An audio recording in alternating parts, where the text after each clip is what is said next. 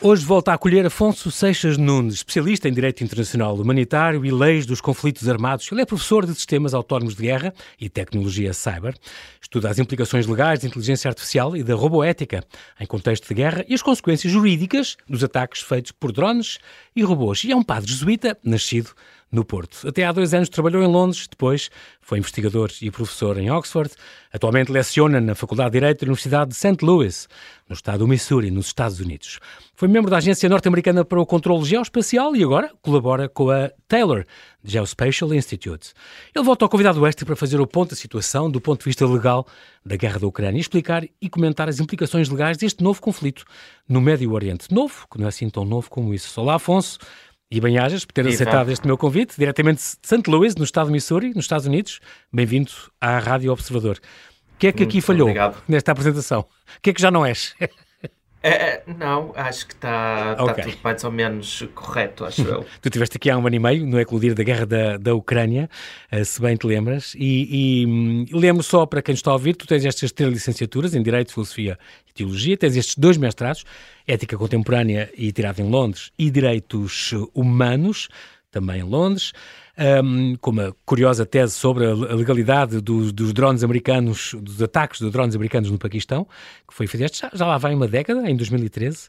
E é tens verdade. um doutoramento sobre inteligência artificial aplicada ao uso militar da Universidade de Essex e um pós-doutoramento sobre ética, direito e conflitos armados tirados em Oxford. Tu atualmente então és professor uh, uh, assistente da, da, Faculdade de Direito de, da Universidade de St. Louis e, e, é isto que tu, tu dás neste momento, esta, esta questão da, da, dos direitos?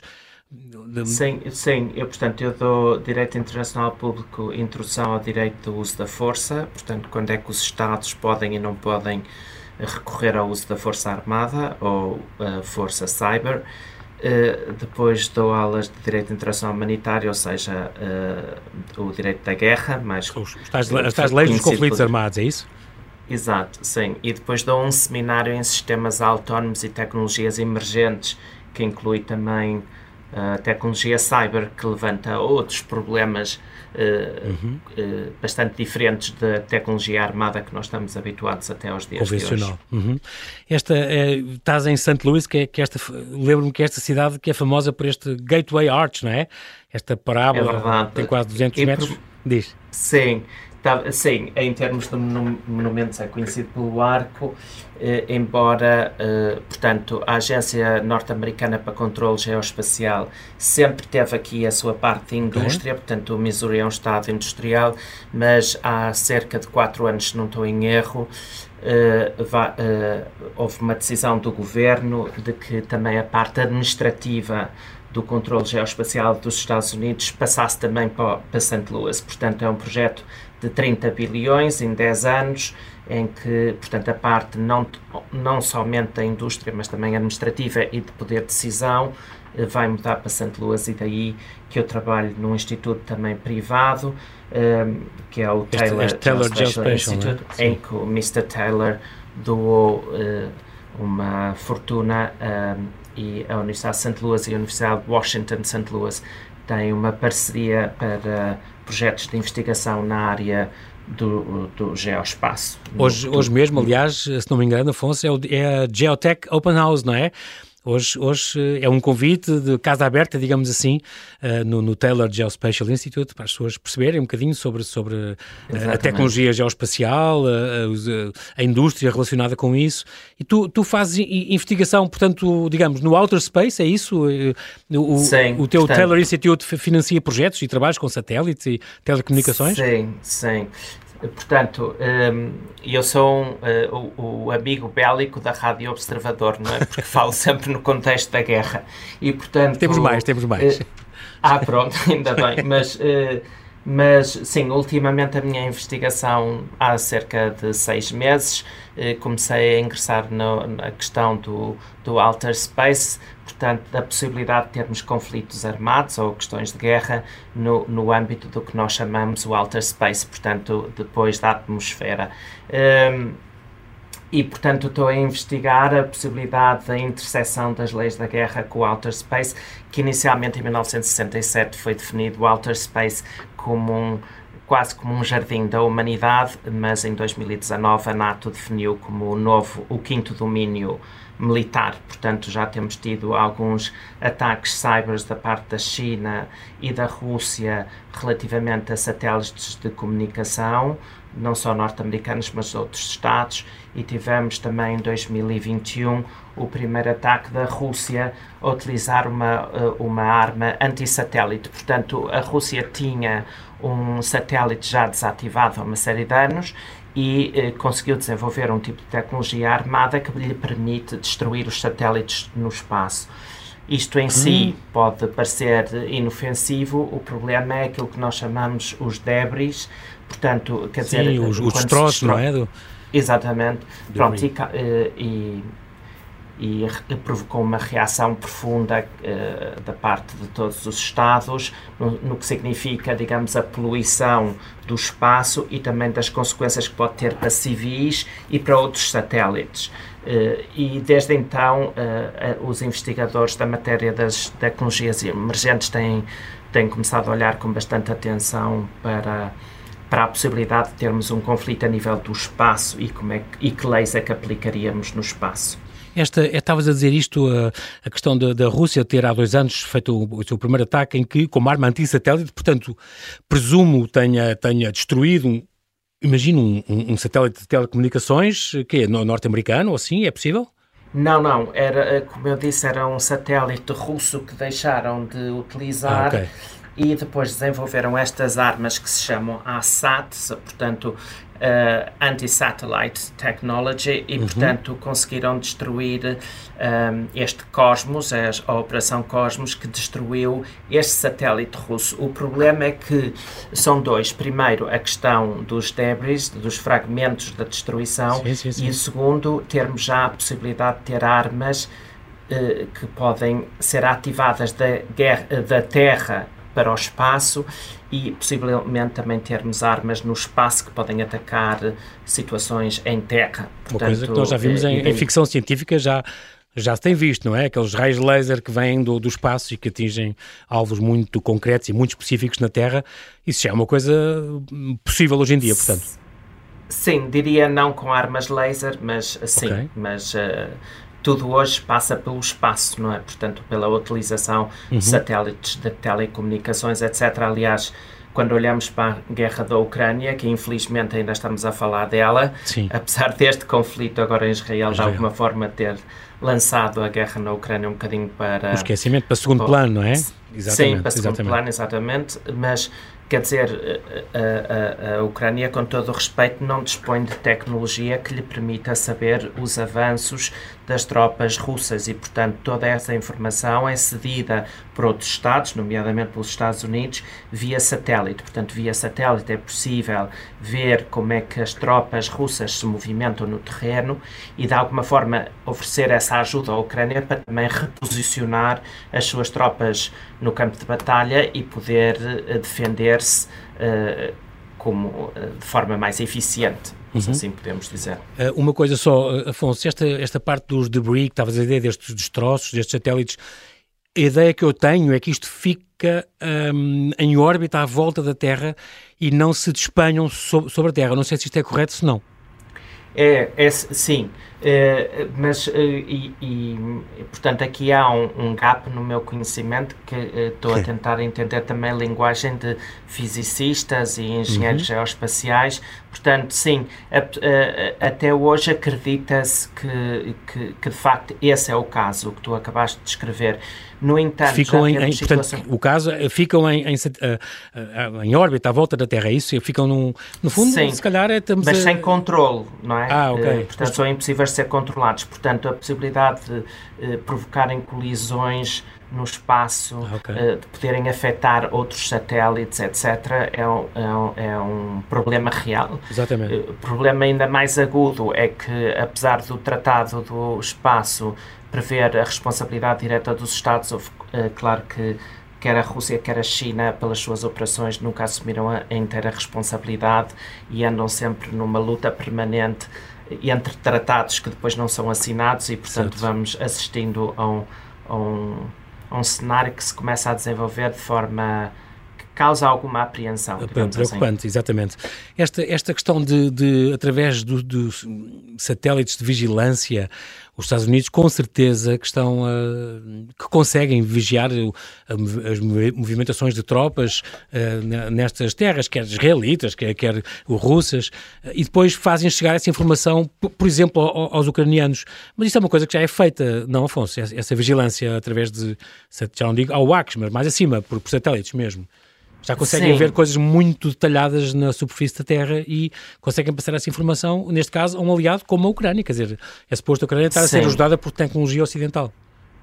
Sim, é correto. Embora, uh, uh, por exemplo, o problema da qualidade da imagem é, é hoje em dia ainda um, um, problema. Ou seja, não é que nós via satélite conseguimos apurar com o mínimo de detalhe da imagem. Aliás, nomeadamente num dos primeiros dias da guerra eh, eh, israelo-palestiniana, quando se discutiu que aquele, eh, se o ataque num hospital tinha sido feito por um míssil que se desviou rota vindo da Palestina ou uhum. se de facto foi um ataque israelita. Ao início, as imagens recolhidas pelos Estados Unidos pareciam indicar que de facto tinha sido um, um míssil palestiniano ou do Hamas, melhor dizendo, uhum. que tinha funcionado mal e, portanto, por engano atingiu um Alterou hospital. a rota, exato.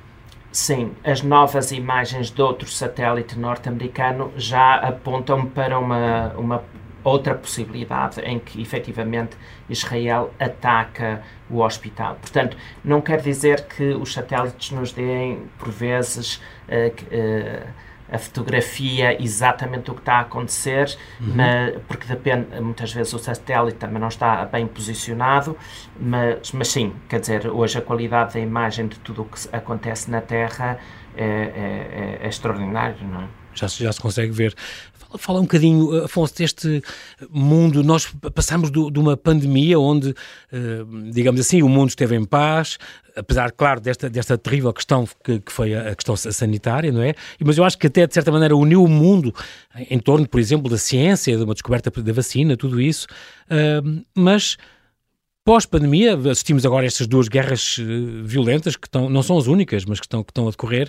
Uh, tu, tu, tens um bocado a noção que durante a pandemia houve, houve um grande reforço, sobretudo em África, das redes terroristas. Sim, e eu, eu peço não ofender, espero não ofender ninguém com o que eu vou dizer, porque é dito num determinado contexto, e eu, eu já tenho saudades da pandemia, no sentido em que o mundo estava em paz, entre aspas, não é? Sim, de alguma forma uh, o mundo estava obrigado a controlar-se nos seus instintos mais violentos. Uhum. E não sei se, como nós tivemos problemas do foro psicológico, sobretudo nas camadas mais jovens de todo o tempo que tiveram em casa.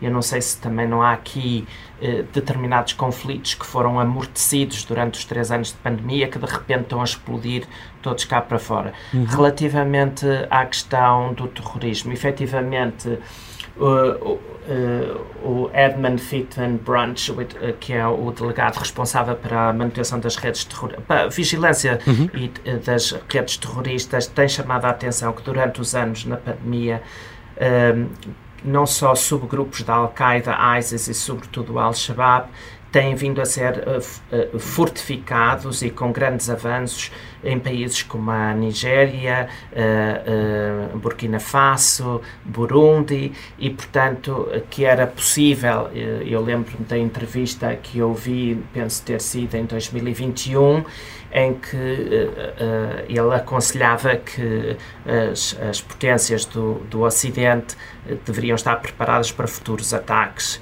terroristas. Até à data, graças a Deus, não se verificou, uhum, uhum. Mas, mas, mas, logo veremos como é que estas questões se desenvolvem. Tu Agora, uma questão. Uhum. Sim, peço desculpa, só, só para terminar, diz, diz, quer dizer, diz. uma questão que é absolutamente impressionante e penso que ainda não se discutiu este ponto uh, no ponto de vista da, da academia, dos estudos, que é quando nós olhamos à rede de túneis que, que, que Israel se viu confrontada agora existentes na faixa de Gaza. Eu uhum. tive em Israel ao convite do, do, do, Ministério da Defesa israelita em maio e fomos visitar de facto alguns túneis que que Israel descobriu, construídos pelo Hezbollah na fronteira entre Israel e o Líbano. Líbano. Uhum. E, de facto, é uma coisa extraordinária de como é que estes túneis são construídos e a tecnologia que, que de facto têm para, para fazer, para cavar os túneis. É, autênticas redes de quer dizer, como nós temos as nossas redes do, do, do metropolitano Exato. e, portanto, ver, mas para pessoas. Mas quer dizer, mas muitos têm espaço para carris, etc. Incrível. E, imensas salas para o lado. Tu falaste Ora, em, em uh, diz, diz, mas estava só a dizer que tu falaste em três movimentos, agora te ficou para trás. Uh, falaste no ISIS, falaste no, no na Al-Qaeda Al e, e, um terceiro, que era o? Al-Shabaab é, é uma rede terrorista muito eh, contextualizada em África, muito ativa em África, muito okay. presente na Nigéria, sim, mas que são ali afiliados mais com o ISIS do que propriamente okay, com a Al-Qaeda. Muito bem. Afonso Seixas Nudes, nós temos que fazer aqui um brevíssimo intervalo e já voltamos à conversa. Até já.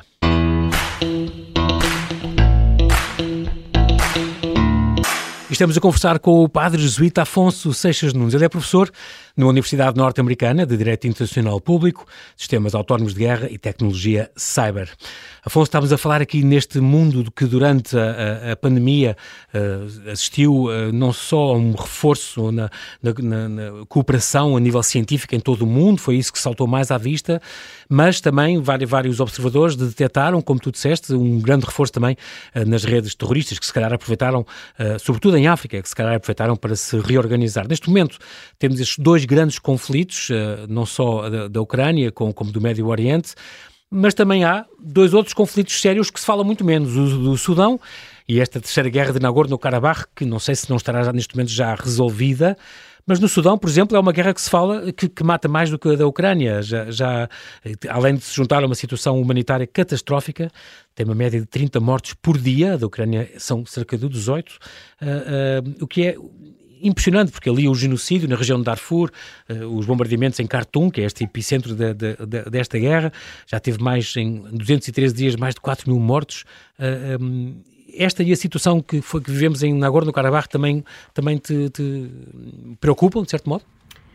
Uh, preocupa, portanto, é um conflito antigo, uh, volta e meia uh, a Arménia e, e, e, o Azerbaijão uhum. entram outra vez em conflito por esta disputa territorial sobre essa região do Nagorno-Karabakh uhum. e, portanto, é sempre uma situação em tensão.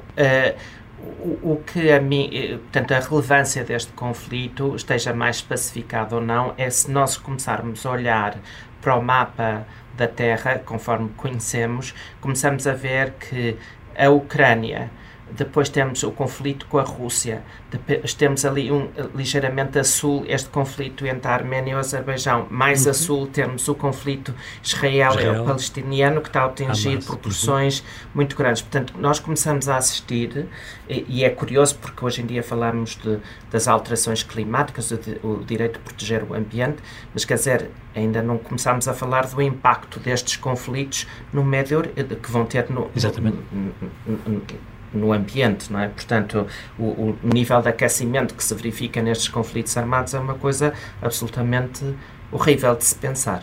Um, e, portanto, a mim preocupa-me, eh, sobretudo porque estes conflitos, ainda que os pequenos, portanto, eu acho que o conflito quer do Sudão e todo o contexto africano, é mais o problema de como é que estas redes terroristas se têm vindo a movimentar, algumas delas com mais poder que os próprios governos dos Estados envolvidos, portanto, uhum. que levanta problemas eh, a nível de decisões do Conselho de Segurança relativamente ao uso da força.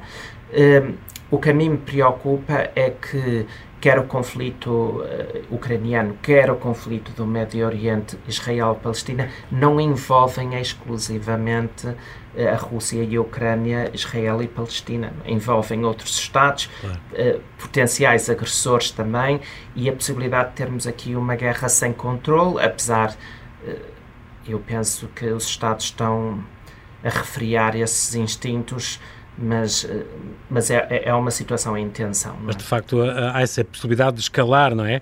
Eh, de escalar esse conflito. E ainda agora, este sábado passado, decorreu esta, esta grande cimeira do, do, do Estado dos países árabes em, em Riad, 57 países, maioria árabe, muito diferentes, sunitas, xiitas, havia apoiantes, havia países opositores do Hamas e até a Turquia, que é um, que é um membro da NATO, que, que, onde foi pedido um cessar-fogo e, ao mesmo tempo, para dizer que, que não tinha fundamento esta alegação da autodefesa de Israel. Um, uhum. E de facto foi muito acusado também o, os Estados Unidos e os países ocidentais em geral de terem dois pesos e duas medidas em relação a esta guerra e em, relação a Israel. Uh, qual, é, qual, é, o sentido? Tu que estás aí em pleno Estados Unidos, o que é que se fala disso? Uh, o que é que se comenta nos corredores? Sim, eu penso que só para, em termos de clarificação, porque já tive algumas discussões com com amigos e colegas e etc., porque no contexto norte-americano, eh, quer dizer, os Estados Unidos sempre foram um dos grandes aliados de Israel e vice-versa, e uhum, portanto Sim. Eh, existe uma tendência pró-israelita eh, a nível não só académico, mas a nível governativo. Uhum. No entanto, para grande surpresa ou não, tem-se verificado um um aumento do discurso antissemítico Exatamente. e com alguns conflitos em universidades muito graves, ao ponto de as universidades terem que fechar, quer dizer, a Universidade de Cornell e a Universidade de Colômbia tiveram mesmo que fechar as aulas devido aos conflitos entre alunos, que nós também tivemos aqui um conflito grave entre pró-palestinianos e uh, judeus americanos. Não, porque, de facto, de facto uh, o governo de Israel também tem sido muito criticado, não é? Esta, esta... Exatamente, sim. Eu só queria corrigir aí um ligeiro, quando tu referiste à autodefesa, eh, porque, quer dizer, ninguém, penso eu, ninguém eh, eh, levanta a questão de que Israel tem direito a defender-se de um ataque terrorista. Sim. O que acontece é outro problema. É, enquanto uma doutrina mais próxima, mesmo os Estados Unidos inicialmente começaram com este discurso, já, já mudaram, é justificar que Israel tem um direito a legítima defesa. Ora, uhum. e, eh, portanto, um Estado, quando é atacado, tem sempre o direito a defender-se. Nas situações, em determinadas situações particulares, o Estado tem direito a utilizar a legítima defesa, que é, está regulamentada na Carta das Nações Unidas, no famoso artigo 51. E, de facto, é, é uma questão muito complexa porque a jurisprudência internacional ainda considera que é um direito exclusivamente dos Estados e entre Estados, embora tenha vindo uma mudança de que, de facto, os Estados podem utilizar legítima defesa contra organizações terroristas. E o caso evidente é, é o, eh, os ataques dos Estados Unidos contra membros da Al-Qaeda, é, uhum. não só os Estados Unidos, mas depois também o Reino Unido, a França, etc., Sim. contra membros de organizações terroristas. Exatamente. O problema que se coloca relativamente a Israel, porque qual é a diferença? Estamos só a brincar com conceitos? Não. Estamos a brincar, é, estamos aqui a tentar analisar o Estatuto da Palestina. E a grande diferença é o que é que é a Palestina. Ora, Exatamente. A Palestina é reconhecida por 50, 152 Estados eh, como sendo um Estado ou uh, tendo, ou seja, um território que tem direito a, a um estatuto estadual mas uhum. que lhe é limitado porque é ocupado por Israel. Outra, uh, outra corrente diz que, que desde 2007 eh, ou 2005, mais concretamente, a Palestina não é um território ocupado. Ora, as, as leis relativamente à ocupação impõem direitos e obrigações a Israel que é muito diferente se considerarmos a Palestina um Estado ou uma região autónoma, como o Tribunal Internacional de Justiça preferiu definir em 2004. Portanto, uhum. aqui a, a, questão do uso da força por parte de Israel uh, tem a ver com como é que nós pensamos e olhamos à Palestina. Ora, independentemente desta questão, eh, eh, pronto, eh, sobre se a Palestina é um Estado ou é um território ocupado por Israel, que é uma questão muito complexa e que podíamos estar aqui a falar horas, uhum. é a questão se os ataques em defesa de Israel, portanto, quando Israel aciona os seus mecanismos de defesa, têm uhum. sido legítimos.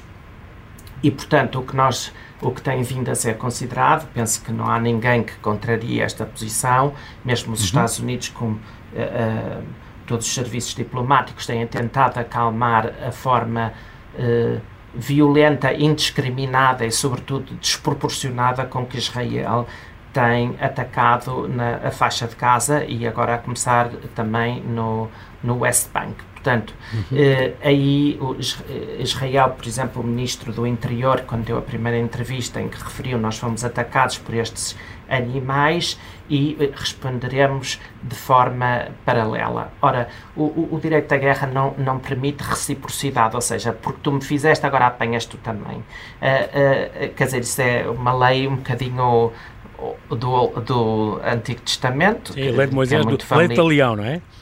Sim. Olho por e, olho, facto, dentro por dentro. Olho, exatamente, pronto. E, e de facto o primeiro-ministro Netanyahu referiu-se há dias numa entrevista que o livro dos provérbios refere que há um tempo para a paz e um tempo para a guerra e, portanto, hoje é o tempo para a guerra. Bem, o que eu acho triste neste conflito é como Uh, Deus Nosso Senhor é invocado como quase a autoridade legitimante uh, de, de, um conflito armado, que enfim é bom para esquecer. Mas uh, Israel, no que diz respeito, por exemplo, ao corte de eletricidade, uh, aos hospitais e tudo, exatamente, etc., isto entra no, no, no, no, patamar de crimes de guerra que estão a ser cometidos por Israel. Não é que Israel não tenha direito a defender-se, mas nem todo o uso da força é legítimo e muito menos se pode sacrificar alguma vez o princípio da distinção, ou seja, o, eh, o, as Forças Armadas de um Estado têm sempre que distinguir uh, uh, civis de combatentes, uh, edifícios civis de, de, de, edifícios militares, embora o critério depois é difícil de aplicar. E é verdade que os ataques terroristas de, por parte do Hamas, o Hamas que começaram logo a 7 de outubro, exato Exatamente, prioritariamente civis, civis, não significa que Israel tenha, tenha então legitimidade e muito menos Exatamente. fundamento legal Sim, para eles, atacar civis. Naquele sítio atacaram postos militares, de facto, mas muitos kibbutz e, e um festival de música, sobretudo, onde estavam muitos, muitos Exato, civis, sim. fizeram sim, então sim, os tais, uh, com pouco mais de um mês, já vão 11 mil mortos, impressionante, e nesse, nesse ataque terrorista, 1.200 mortos, parece que Israel refez este número de 1.400 para 1.200, e fez, fizeram 240 reféns de, nas aldeias ali perto Sim. de Gaza, não é? Esta guerra que já vai com 11 mil mortes na, na, na, quinta semana. Mas de facto havia essa dúvida: qual é, até onde é que vai o direito de resposta tão musculada, digamos assim, eh, de Israel por parte da reação a, a, um ataque terrorista? Mas o, o, que é que se pode fazer? Como é que, como é que o, o, direito aqui pode agir? Como é que se pode chamar uma nação uh, à razão nestes casos, quando tem aliados tão poderosos e tão fortes?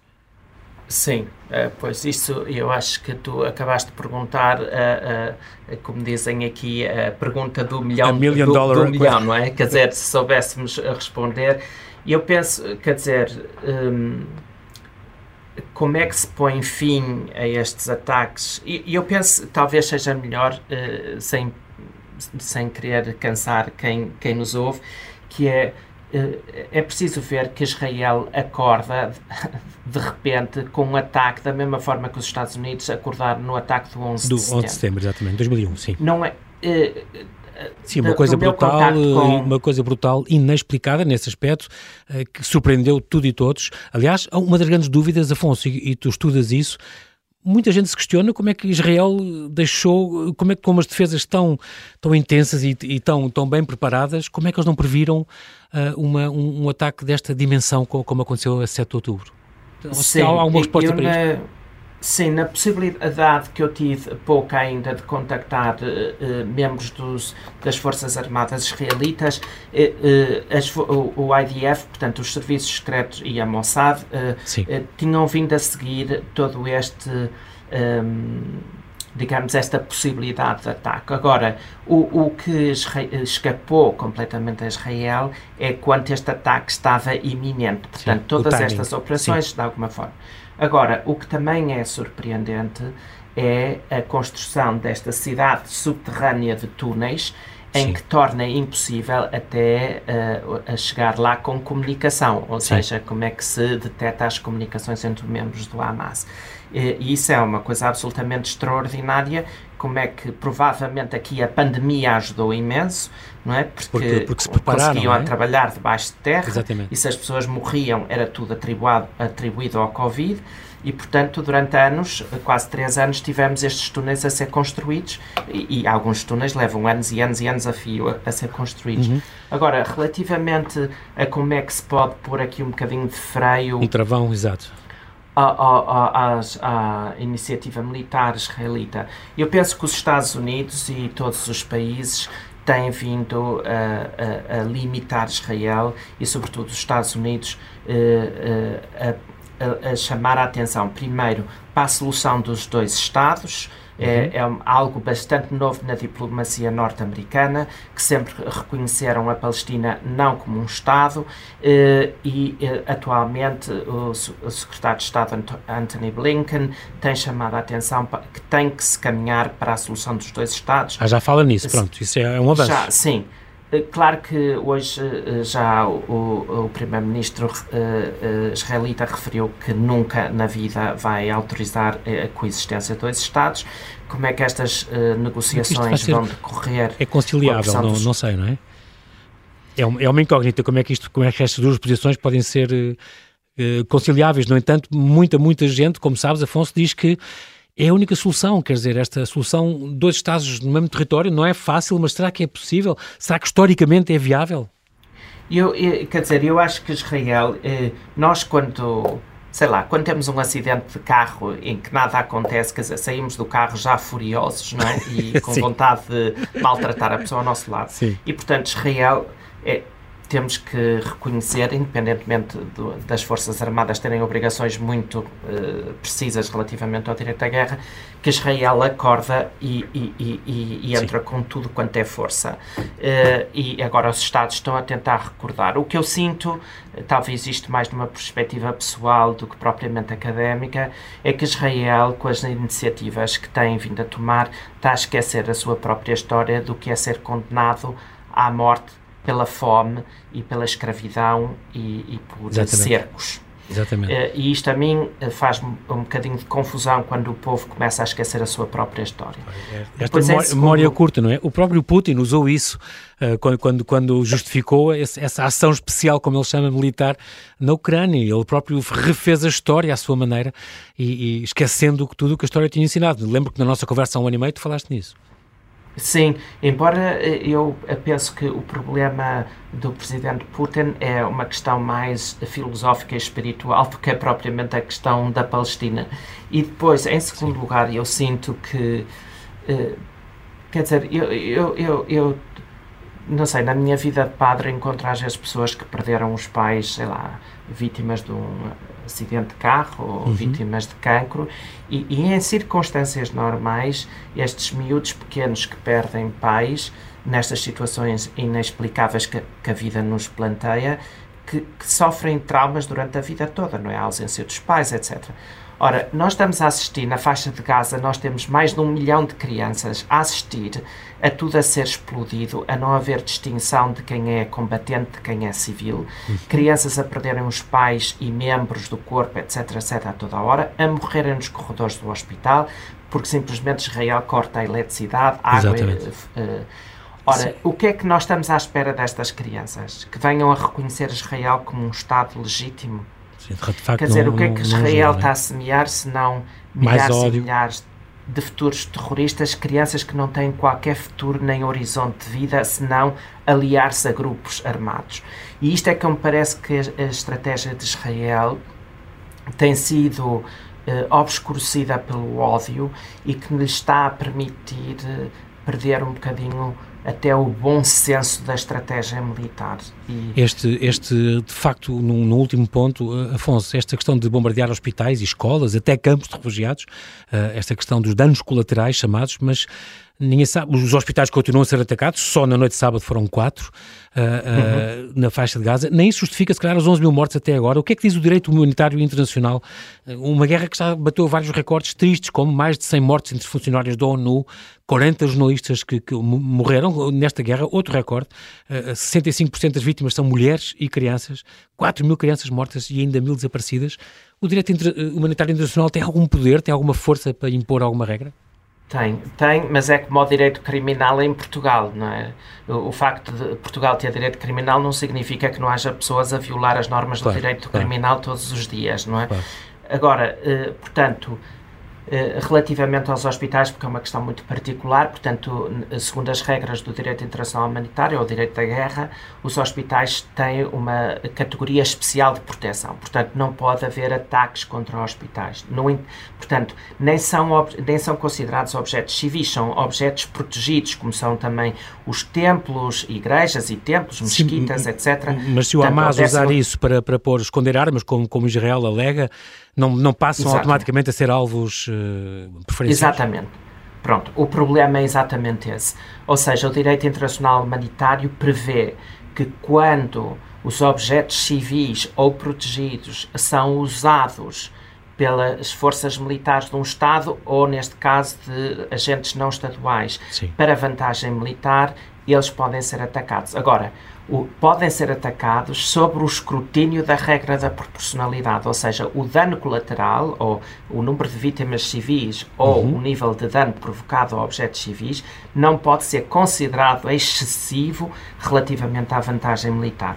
Ora, atacar mercados, uh, permitir que crianças estejam a morrer em hospitais por falta de eletricidade sim, sim, e água claro. e, e medicamentos, a mim parece-me, não, não se inscreve nessa... sabendo e estudando, Exato. que há uma clara violação das normas da proporcionalidade e que, de facto, o discurso de ódio que Israel lançou, mesmo que eh, eu acho que também coloca todos os outros Estados muito apreensivos se Israel ainda não está a atuar numa lógica mais de ódio do que propriamente na lógica do direito. Sim, senhora. Afonso Seixas Nunes, nós não temos tempo para mais, mas quero agradecer muito mais uma vez a tua, tua disponibilidade. Bem-ajas por este, por este tempo que, que, nos deste. Voltarás com certeza para mais comentários com esta tua visão uh, tão clara de, destes conflitos. Ficamos à espera de uma ocasião como essas. Um grande abraço e até breve. Muito obrigado ao observador. Obrigadíssimo.